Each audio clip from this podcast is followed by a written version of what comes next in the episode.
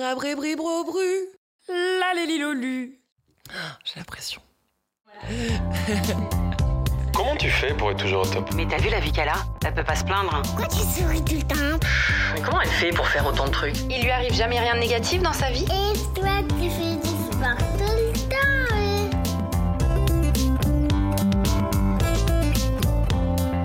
Salut les amis, j'espère que vous allez bien. Je suis hyper heureuse de vous accueillir dans mon propre podcast. Alors je m'appelle Laurie Tillman, j'ai 30 ans et je suis une hyperactive de la vie. Vous allez vite vous en rendre compte, je cumule pas mal de casquettes qui suscitent beaucoup de questions. Et aujourd'hui, j'avais envie d'appuyer sur le bouton pause et de répondre à celle-ci. Mais comment tu fais pour faire un podcast? Que ce soit mes potes qui pour certains s'intéressent pour la première fois à mon taf, ma famille à qui j'ai dû expliquer ce que c'était au juste un podcast, mes contacts professionnels qui trouvaient ça super moderne, avant-gardiste, hype de faire un podcast indé, ou même vous sur les réseaux sociaux depuis que j'ai lancé Comment tu fais, il ne se passe pas un jour sans que l'on m'interroge sur ce nouveau monde du podcast. Et franchement, quand j'ai voulu me lancer moi aussi, j'avais 948 questions en tête. Il faut quel type de micro Est-ce que j'ai une voix de radio Est-ce que je vais pas saouler les gens Et quel matos il faut que j'achète Et pour monter, c'est le même logiciel qu'en télé Comment on le met en ligne ce truc Faut juste que je parle devant un micro ou c'est mieux que je prépare un texte Et si je bégais, ça passe Putain, mais qui ça va intéresser en fait? Quel sujet je vais aborder? Il y a des trucs qu'il faut pas dire? Pourquoi j'avais envie de lancer ce podcast? Alors c'est cet été que l'idée m'est venue, mais genre un peu comme une illumination. J'ai rarement l'occasion de mettre mon cerveau sur pause pendant l'année, et pour la première fois, depuis que je suis rentrée dans le monde de la vie active, euh, je me suis autorisé deux mois de vacances. Deux mois pour essayer d'arrêter de penser, deux mois pour essayer d'arrêter de réfléchir, de prévoir, de répondre aux mails, aux SMS, aux WhatsApp, aux appels, aux demandes, aux événements, aux sollicitations pro, perso, familiales. J'ai dit stop. J'avais besoin d'un vrai break et je pense que c'était nécessaire pour ma santé mentale. Bon, en vrai, j'ai commencé à vraiment débrancher mon cerveau au bout d'un mois et demi de vacances. Et c'est exactement après avoir soufflé ma 30e bougie que j'ai commencé à gamberger et à me poser des questions existentielles sur ma vie. Je venais d'avoir 30 ans et il fallait que je crée quelque chose qui avait du sens, quelque chose de neuf, qui m'aide et si par chance ça pouvait aussi aider par ricochet les autres, bah ça serait encore plus cool. Et je me sentais tellement frustrée de ne pas pouvoir répondre au flot de questions que je reçois quotidiennement Comment tu fais pour être toujours positive, pour mener 1000 projets à la fois, pour garder la motivation au sport, pour gérer ton stress Et en même temps, j'étais hyper flippée d'y répondre, de peur euh, de décevoir, car non, je ne suis pas au top 365 jours de l'année. Euh, oui, plusieurs fois par jour, il m'arrive de faire la gueule, d'être déprimée, stressée, d'avoir peur d'entreprendre, de me planter, peur de l'échec tout le temps. Et non, je ne fais pas du sport tous les jours. Et oui, il m'arrive d'en faire trois fois par jour, parce qu'en fait, bah, je suis comme vous, humaine, et donc heureusement loin d'être parfaite et irréprochable sur tous les points, et ce, même si j'écris des bouquins de bien-être ou que j'ai toujours le smile sur les réseaux. Alors évidemment que c'est plus simple de montrer quand ça va, mais alors c'est quoi du coup le mode d'emploi quand ça va pas? Comment on en parle sans avoir l'air ridicule ou faire pleurer dans les chaumières? Voilà toutes les questions qui me traversaient que je me posais à ce moment-là. Et c'est là que l'idée du micro m'est apparue, l'idée de pouvoir développer un sujet sans être jugé par l'image, la tenue que je porte, le sourire que je fais, ou ce que je fais la gueule, juste ma voix et vos oreilles. Un peu comme euh, une soirée pyjama qu'on fait quand on est ado où on se raconte tout sur l'oreiller avec une petite tisane et du popcorn. Bah, c'est comme ça que je l'imaginais. Et c'est là que je me suis souvenu qu'une amie et confrère journaliste m'avait quelques mois plus tôt écrit mot pour mot. Et Laurie, je sais pas si on te l'a déjà dit, mais moi je pense que tu devrais vraiment lancer un podcast sur tout ce que tu fais et toutes les valeurs que tu partages. En tout cas, je sais que je serai ta première auditrice.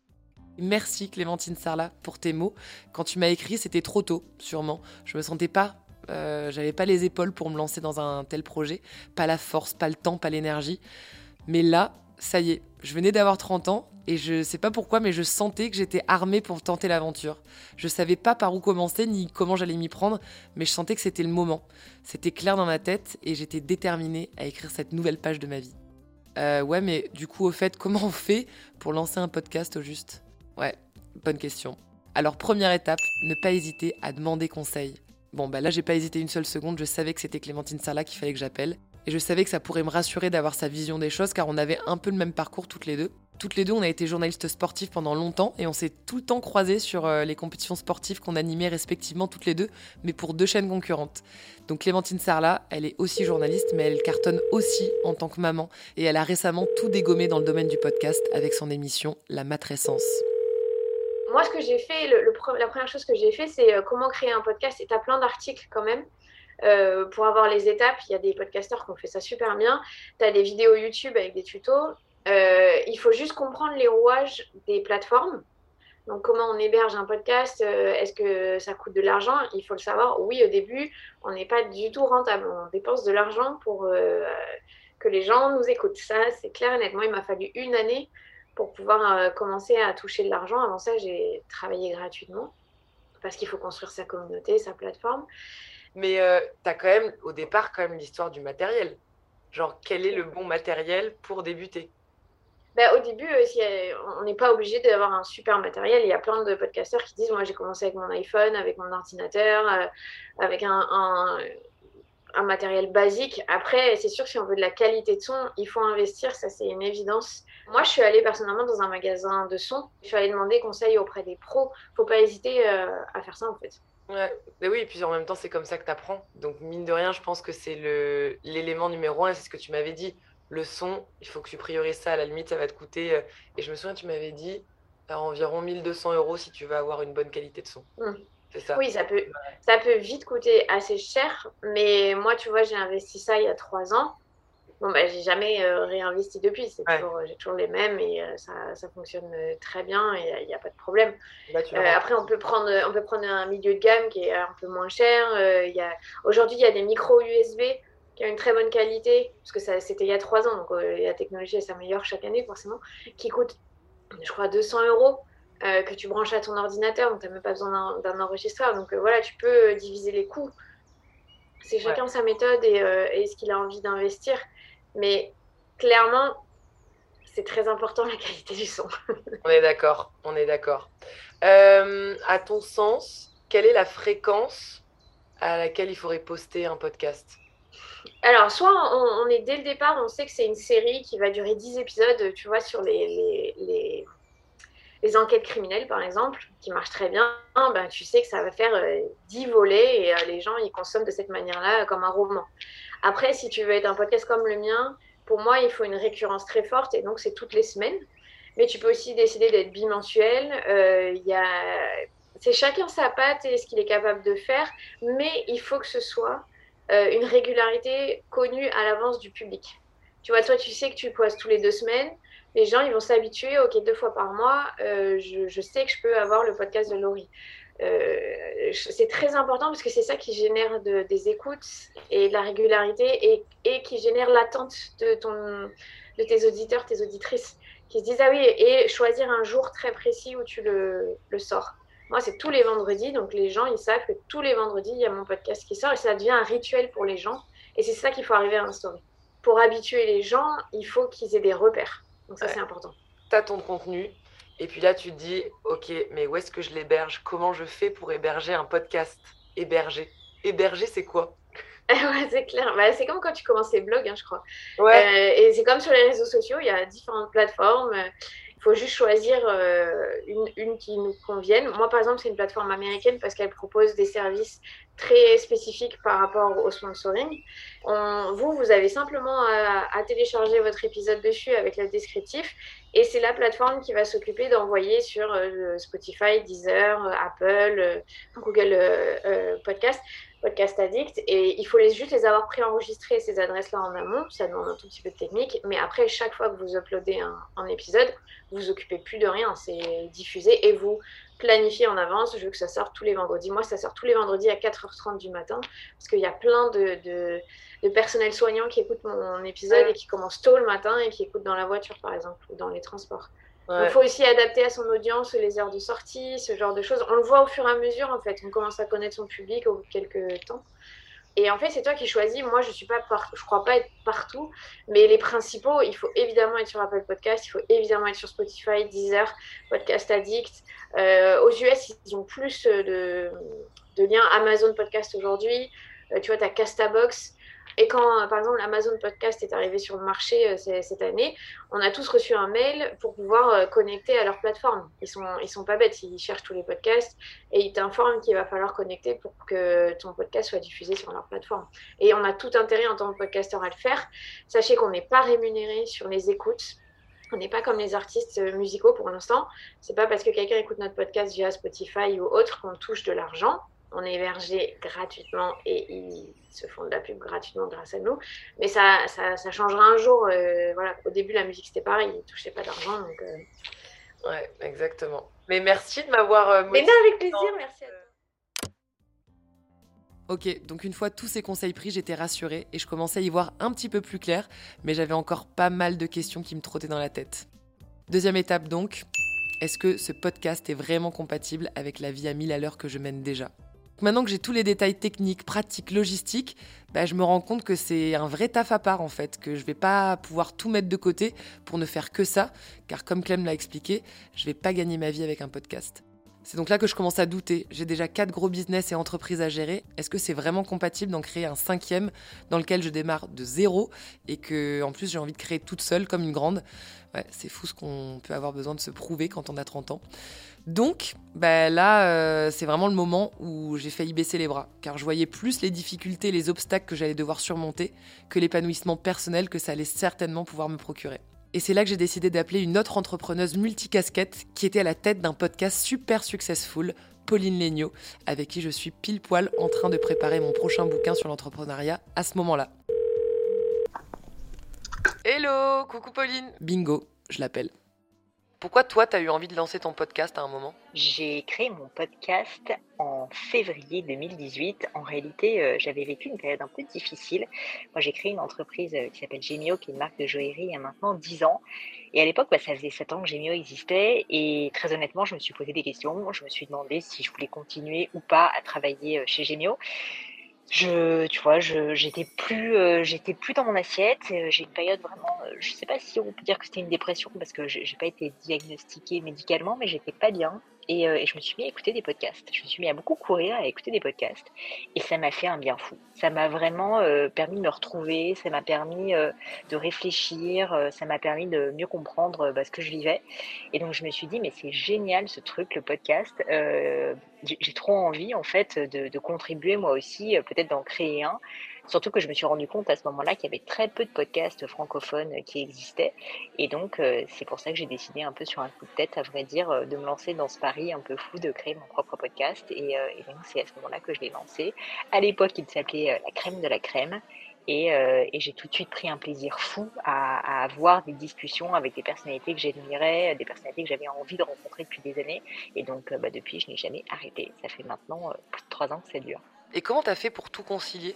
Laurie, je pourrais te retourner la question. euh, tu m'impressionnes toujours par ton énergie hallucinante. Du coup, je pense qu'un peu comme toi, j'ai une énergie assez importante. Et comment je fais concrètement? Bah, Je me suis organisée. Au début, je faisais tout toute seule pour le podcast. Je faisais le montage. Je préparais toutes les questions. Euh, je préparais, en fait, au sens où je, faisais la recherche sur les invités. Moi, je fais pas mal de recherches.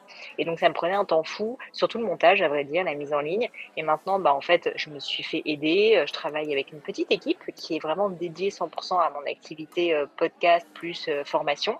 Donc, trois personnes aujourd'hui et, et qui m'aident incroyablement parce que tu vois, concrètement, euh, c'est pas moi qui fais le montage, c'est pas moi qui fais le montage des vidéos aussi, parce que maintenant, euh, les épisodes sont aussi diffusés sur YouTube. Euh, c'est pas moi qui démarche les invités, même si je les sélectionne, et ça, c'est aussi un temps fou. Euh, c'est pas moi qui cale les rendez-vous, c'est pas moi qui prépare, je fais les questions, mais je prépare pas au sens où je ne fais pas la recherche initiale sur la personne. Moi, je me contente, entre guillemets, de préparer les questions et ensuite de faire l'interview.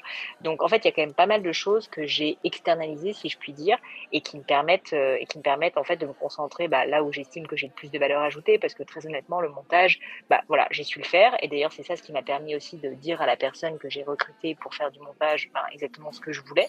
Euh, pareil pour les recherches pareil pour euh, les invités que, que je vais démarcher. Mais, euh, mais par contre, c'est des tâches que j'ai pu déléguer à des personnes compétentes qui le font très bien avec moi. Et qu'est-ce que ça t'a apporté alors? Ça m'a apporté tellement de choses. Euh, ça m'a appris plein de choses sur moi-même. Et, euh, et, sinon, ça m'a apporté concrètement aussi plein d'autres choses, des rencontres. Enfin, moi, j'en suis à mon, je sais pas combien de épisode, 270, 280e épisode, donc 280 personnes que j'aurais probablement pas rencontrées sinon. Euh, c'est assez incroyable. Et puis en plus des personnes qui sont des personnes triées sur le volet. Euh, ça m'a permis, au-delà de faire ces rencontres, euh, de bah, d'apprendre un nouveau métier, tu vois, euh, tout simplement, d'élargir mon champ d'horizon. Ça m'a permis de créer une communauté. Et du coup, bah, ça m'a apporté juste, au-delà de la joie de vivre, un peu une espèce de, ouais, de, de, communauté, de, de que j'apprécie sincèrement au quotidien et avec lesquels j'ai beaucoup, beaucoup de plaisir à interagir. Dernière chose que ça m'a apporté, en tout cas qui me vient à l'esprit, c'est que, en fait, mine de rien, faire un épisode par semaine, euh, tu as compris que c'est du boulot. Et c'est euh, pas évident de trouver toujours euh, des nouveaux invités. En plus, moi, j'aime bien avoir beaucoup de variétés. Tu vois, je peux avoir des militaires, des scientifiques, des athlètes, des entrepreneurs. Enfin, j'adore justement être un peu touche à tout. Et du coup, ce que j'allais te dire, c'est que ce que ça m'a apporté au final, le podcast, c'est encore plus d'ouverture d'esprit et de curiosité parce que ça me force, si tu veux, toutes les semaines à me poser des questions de à qui est-ce que je peux inviter parce que vraiment c'est un métier que je connais pas du tout. C'est une personnalité qui m'intrigue. Je, je, je, comprends pas certains de ses choix, par exemple. Et donc euh, ça me force, si tu veux, à me poser des questions, quoi, tout simplement. Ce que je pense que j'aurais pas fait spontanément parce que dans la vie quotidienne, on est là, on fait notre train-train, on vit notre vie, on, a notre petit business. Et, euh, et en fait, du coup, ça m'a un peu forcé à me poser des questions que je pense je ne me serais pas posées euh, avec beaucoup de profondeur si jamais j'avais pas eu cette obligation, d'une certaine manière, d'avoir un invité toutes les semaines. Donc voilà, c'est ça pour ma réponse. Si tu avais un conseil à me donner, ce serait lequel? Je crois que quand on lance son podcast, il faut le faire pour les bonnes raisons. Pas parce qu'on a envie d'être famous, pas parce qu'on a envie, tu vois, de, de, faire en sorte que ça marche. Je pense que le fait que ça marche, c'est une conséquence du fait qu'on aime faire un podcast. Et moi, c'est vraiment ça, en fait, que j'ai vécu. Et surtout, tu vois, moi, je, fais un à deux épisodes par semaine, un épisode d'interview, une épisode un peu de coaching euh, par semaine. Donc, ça fait deux épisodes. C'est un rythme qui est très, très soutenu. Je fais ça depuis quatre ans quasiment. Et, euh, et en gros, bah, si t'aimes pas pendant quatre ans, c'est dur à tenir comme rythme. Donc, euh, le petit conseil peut-être que je pourrais donner aux personnes qui envisagent de se lancer, c'est vraiment faites-le sur un thème qui vous plaît, faites-le avec passion. Parce que si vous le faites uniquement, entre guillemets, pour avoir une carte de visite parce que c'est cool d'avoir un podcast, je pense pas que vous allez réussir, bah, un, à en faire un succès et puis deux, à, faire que ça dure. Donc euh, autant le faire pour les bonnes raisons. En tout cas, c'est mon sentiment. Ok, donc là c'est cool. Euh, je viens de comprendre que je suis pas la seule dans cette hyperactivité et apparemment ça a l'air d'être à peu près jouable. Je suis reboostée à bloc et plus motivée que jamais à créer ce podcast, en tout cas à essayer de le faire. Bon, troisième étape, trouver son sujet et faire du contenu de qualité. Bon, si vous écoutez ce podcast, vous savez que le contenu est roi. Personne ne viendra t'écouter si, quand on appuie sur play, ben, on s'ennuie. Il faut donc que le contenu soit punchy, que le montage soit bien fait et surtout que ça soit hyper intéressant.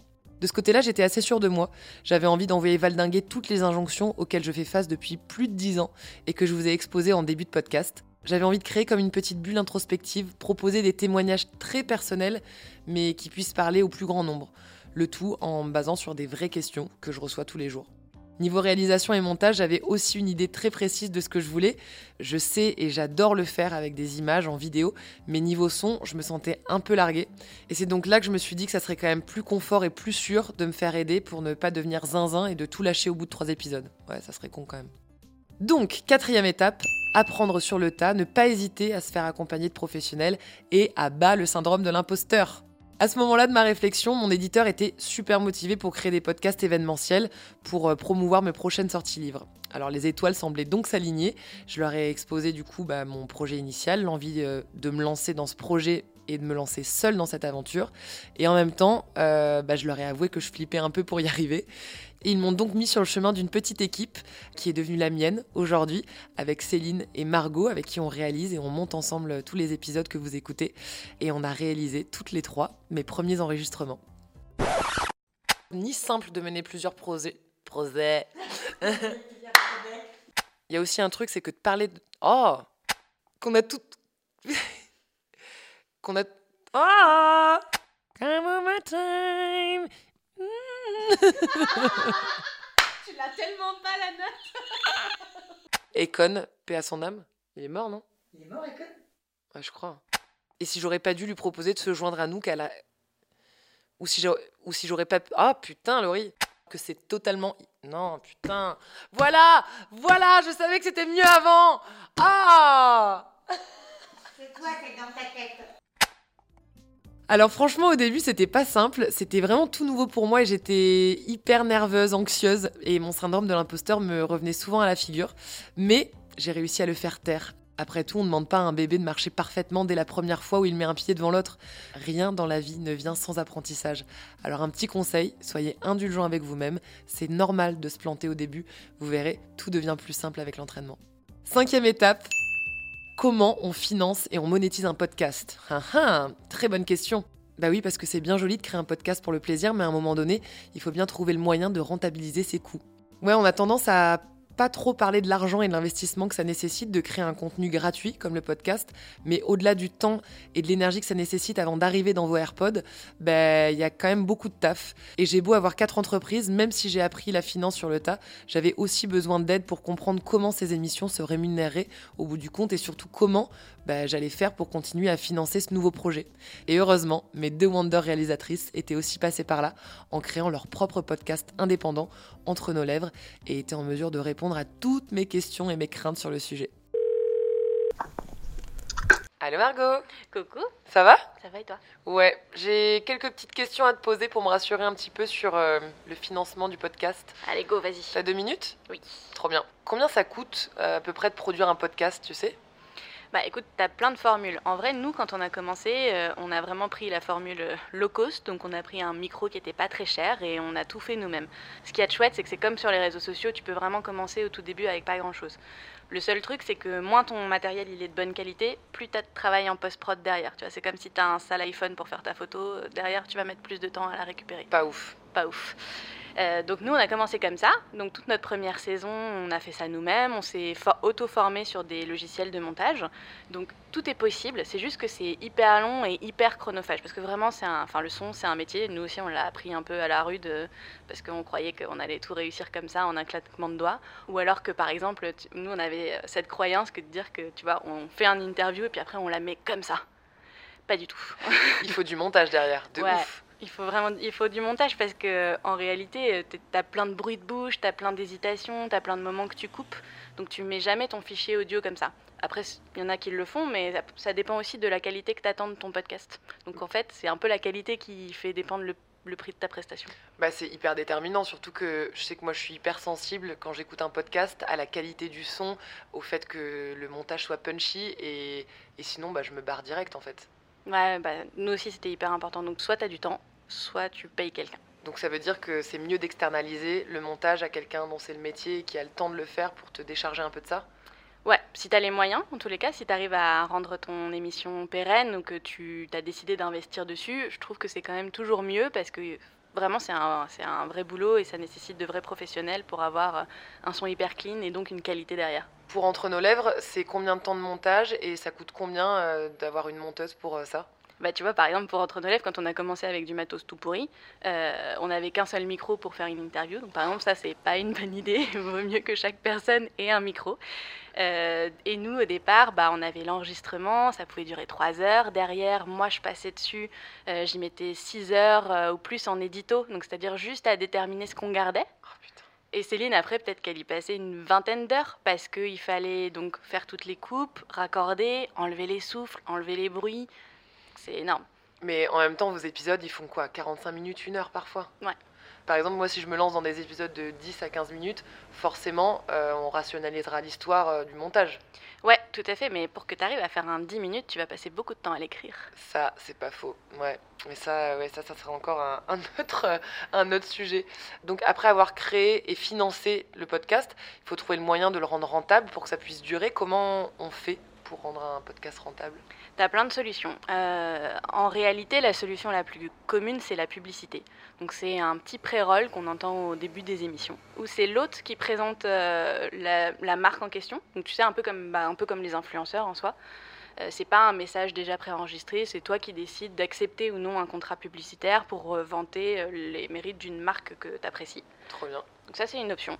Euh, c'est juste que c'est vrai que quand tu te lances, tu vas pas avoir des sponsors tout de suite. Nous, c'est pareil, quand on s'est lancé, on, était, on y croyait un peu en, en se disant que on allait avoir des sponsors qui allaient arriver. Pas du tout, c'est pas encore très commun euh, les marques qui font appel au podcast. Aux États-Unis, c'est plus le cas, j'ai l'impression. Mais en France, c'est tout nouveau, c'est tout neuf. Ouais, en France, c'est neuf. Donc pour l'instant, il n'y en a pas beaucoup. Donc faut pas trop se dire quand tu lances une émission qu'elle va être rentable tout de suite. faut être prêt un peu à, à attendre et que tu aies de l'audience et que les marques soient prêtes à te soutenir. Combien de temps vous avez mis euh, entre nos lèvres à, à être rentable Alors, je sais pas si ça va trop t'encourager, mais on a vraiment mis peut-être au moins trois ans. Ouais, c'est c'est long. Après, ouais. tu vois, nous, on commençait euh, de rien. Donc, on a dû créer une communauté. On... Toi, l'avantage, c'est que tu as déjà une communauté qui va venir t'écouter. Donc, euh, Peut-être forcément, que ça peut aider. ça peut aider un peu. Parce que j'imagine que pour avoir des sponsors, il faut avoir un minimum d'audience. Ouais, C'est quoi le ratio à peu près? Alors, c'est soit euh, tu as énormément d'audience, donc du coup, tu vois, tu es arrivé dans tous les tops euh, iTunes, etc. Et les marques t'ont peut-être vu, parce que du coup, tu as, fait un peu le buzz.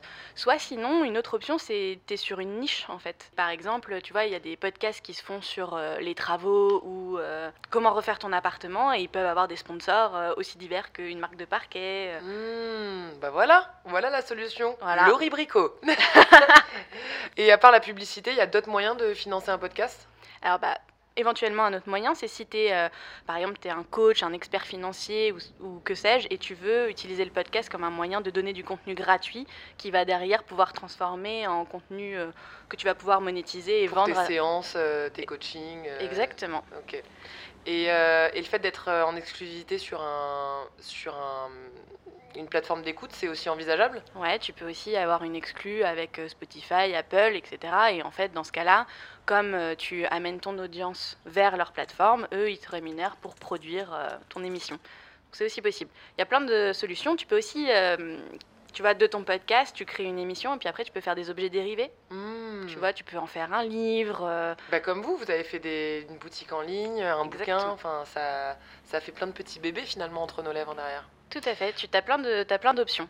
Et euh, juste pour revenir au, à la partie finance et peut-être publicitaire, parce que j'ai l'impression que c'est ce qui se fait beaucoup, ces petites 15 secondes de, pub personnalisées par euh, la personne qui mène le podcast.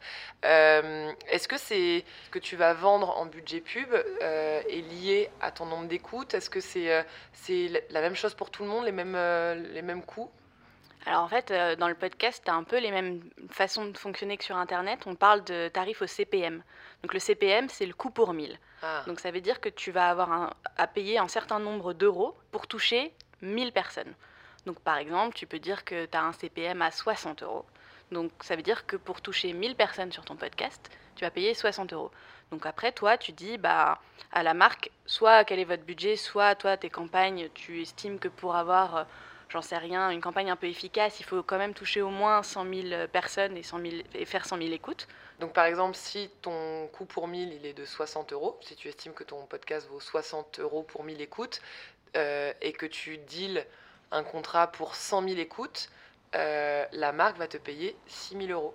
Tout juste. Et cette campagne, elle s'arrête une fois que tu as atteint les 100 000 écoutes et ensuite tu peux repartir avec un autre sponsor, etc. etc. Exactement, c'est ce qu'il y a de bien, c'est que vraiment de, la marque est certaine de faire son, le nombre d'écoutes que tu qu'elle t'a payé. Il n'y a pas de déçu quoi. Il n'y a pas de déçu, non. Trop cool. Bah merci. Bah, c'est quand même euh, un peu technique, mais j'ai appris plein de trucs quoi. Trop cool. Bon, bah trop chouette, j'ai mis tout ça sur papier. Je vais reposer un petit peu euh, tout ça et euh, ça va me permettre d'avancer. Merci Margot. De rien. À Bisous. plus. Bisous. Ciao. Sixième étape, trouver son titre et son logo. Ah, j'adore quand on passe à la partie création. Alors pour donner envie aux auditeurs de découvrir bah, mon émission, c'est comme un bon livre en librairie, il faut que la couverture elle donne envie. Alors pour créer l'identité visuelle du podcast, dans ma petite équipe, bah, il y avait Céline qui est aussi directrice artistique et ça c'était plutôt magique. Coucou. Bon, j'ai plein de petites questions euh, artistiques à te poser. T'es ready? Ouais. En quoi c'est important l'identité graphique pour un podcast? Euh, bah écoute, tu sais quoi, je te dirais que je sais pas si c'est important pour tout le monde. Parce que je Mm. pense qu'il y a plein de podcasts qui se sont pas pris la tête euh, à faire ça et je pense qu'ils marchent très bien quand même. Euh, nous, c'était important déjà parce que nous, on est très sensibles à ce genre euh, de choses. Moi, je suis DA, Margot, elle a bossé dans le marketing toute sa vie, dans l'édition. Enfin, l'esthétique, c'est un truc qui nous, nous parle beaucoup. Et hum, pour nous, c'était une vraie valeur ajoutée. On y a passé beaucoup de temps et on s'est dit, mais est-ce que c'est superflu de passer autant de temps à faire une charte graphique pour un podcast, avoir une jolie couve, un compte Instagram hyper charté, un site internet hyper joli, machin? Enfin, ça pouvait peut-être paraître euh, un peu pas superficiel pour de l'audio, mais c'était pas nécessaire, tu vois. Et, euh, et en fait, on s'est rendu compte bah, qu'on avait eu raison de le faire parce que euh, bah, déjà les gens t'identifient bien. Mm. Parce que par exemple sur les applis de podcast, moi je trouve que les, je trouve que les podcasts sont assez mal référencé. Je trouve que tu as plein de petites vignettes un petit peu partout euh, qui se collent les unes contre les autres. Ça permet de se démarquer en fait. Ouais, et je trouve qu'avoir euh, une couve assez chouette, bah, en fait, ça, ça permet, je trouve, à, à, ton podcast de ressortir visuellement parce qu'en fait, c'est d'abord visuellement que tu le vois un podcast avant de l'écouter. Et ensuite, euh, nous, Instagram, par exemple, c'était important parce que euh, nous, c'est comme ça qu'on s'est fait connaître. Nous, quand on a commencé ENL, euh, on avait... Entre nos lèvres, donc. Voilà, c'est le petit nom pour les intimes.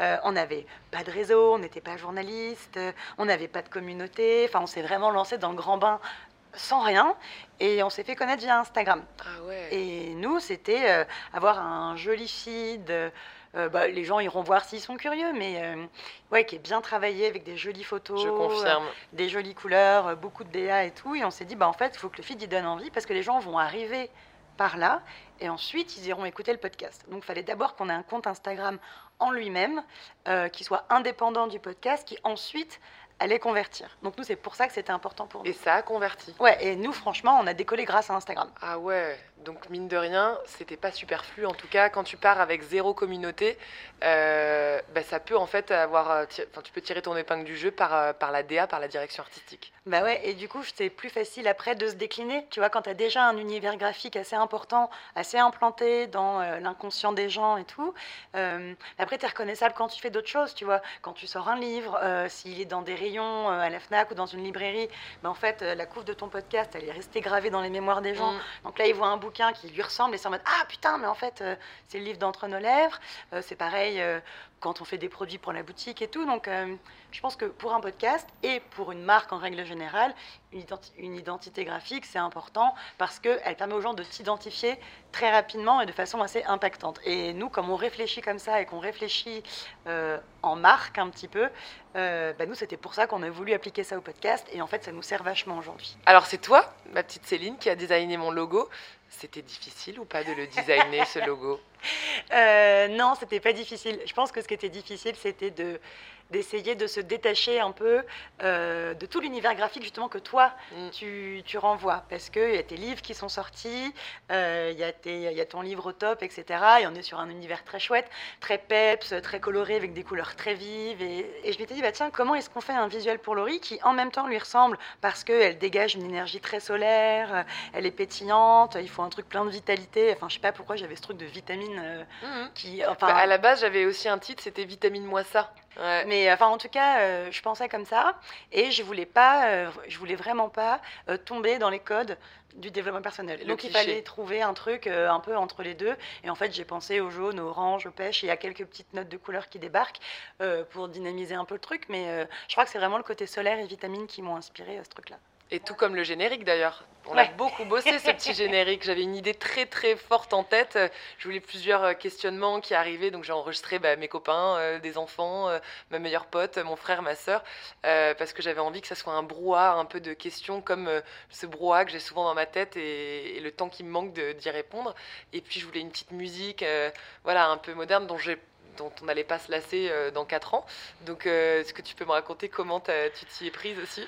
Oh là là, les musiques, c'est vraiment le pire truc pour un podcast parce que euh, faut que tu partes sur des musiques libres de droit, sauf si tu as le budget de te dire euh, je vais investir tant de milliers d'euros euh, pour avoir les droits d'une chanson. Ou ah alors, ça, ça coûte super cher. Ouais, ça coûte cher. Ou alors il faut payer, bah, faut payer un artiste pour qu'il te la compose. Mais ça, pareil, c'est un, un, bon budget. Et, Donc nous, c'était une musique libre de droit, donc qui nous a rien coûté. C'est ça, c'est une musique libre de droit. Et alors, les, sites internet pour trouver des musiques libres de droit, c'est vraiment genre euh, les limbes d'internet quoi. Et t'as de tout et n'importe quoi. Donc t'as mis six jours à trouver la musique. Bah en vrai j'ai passé, je pense, dix fois plus de temps à trouver la musique qu'à euh, créer le générique une fois que la musique était trouvée. Mais c'était fou parce que derrière c'était presque instinctif. On a su que c'était celle-là et derrière tout coulait. Et, euh, et aujourd'hui je suis encore trop fière de notre petit générique. Merci encore ma petite bah, Céline. Je crois qu'on a abordé pas mal de sujets. merci, tu m'as bien aiguillée. Et euh, j'espère que tu en aiguilleras euh, bah, plus d'un. Bah oui. Voilà, allez-y, croyez en vous. Et pensez à la DA, c'est important. Ce n'est pas que purement esthétique. Ça sert et ça permet de faire durer un podcast aussi. Bisous, ma Céline. Septième étape, se faire confiance, continuer et surtout persévérer. Bon, je vais pas vous spoiler en vous disant que si vous écoutez cette émission, c'est parce que j'ai réussi à dépasser mes craintes et mes doutes. Alors je vous cache pas que parfois, bah, c'est pas simple. Quand je vois que j'ai deux prime télé qui s'enchaînent et que j'ai un épisode à sortir pour être dans le timing, bah, ça me fait flipper un max et j'ai parfois la gorge qui se serre de stress. Mais honnêtement, tous vos retours, vos messages de soutien, vos commentaires sur iTunes, bah, ça me fait zapper tous ces moments un peu relous où j'ai peur de pas y arriver, peur de pas être dans les temps, peur de pas avoir assez préparé mes épisodes, de faire perdre du temps à mes invités parce que je suis fatiguée et que j'arrive pas à faire une phrase correcte. Je me suis même fait un album dans mon téléphone avec toutes vos captures d'écran d'encouragement et ça, ça me rebooste à chaque fois. Ah, et puis souvent, on s'arrange pour enregistrer les podcasts le vendredi. Et puis après, ben, on se fait un apéro avec toute la petite équipe pour célébrer le week-end. Et ça, c'est vraiment chouette et je pourrais plus m'en passer aujourd'hui. Voilà, j'espère que j'aurai répondu à toutes vos questions et que euh, vous serez nombreux, peut-être après cet épisode, à vous lancer dans l'aventure du podcast. Euh, n'hésitez pas, s'il y a encore des choses auxquelles j'ai pas répondu, je serai contente euh, de pouvoir vous y répondre en, MP, sur iTunes. puis n'hésitez pas à nous écrire si ce podcast vous a plu et si vous avez envie d'aborder d'autres sujets. Je vous embrasse très fort, on se retrouve dans une quinzaine de jours pour un nouvel épisode. Bye bye les amis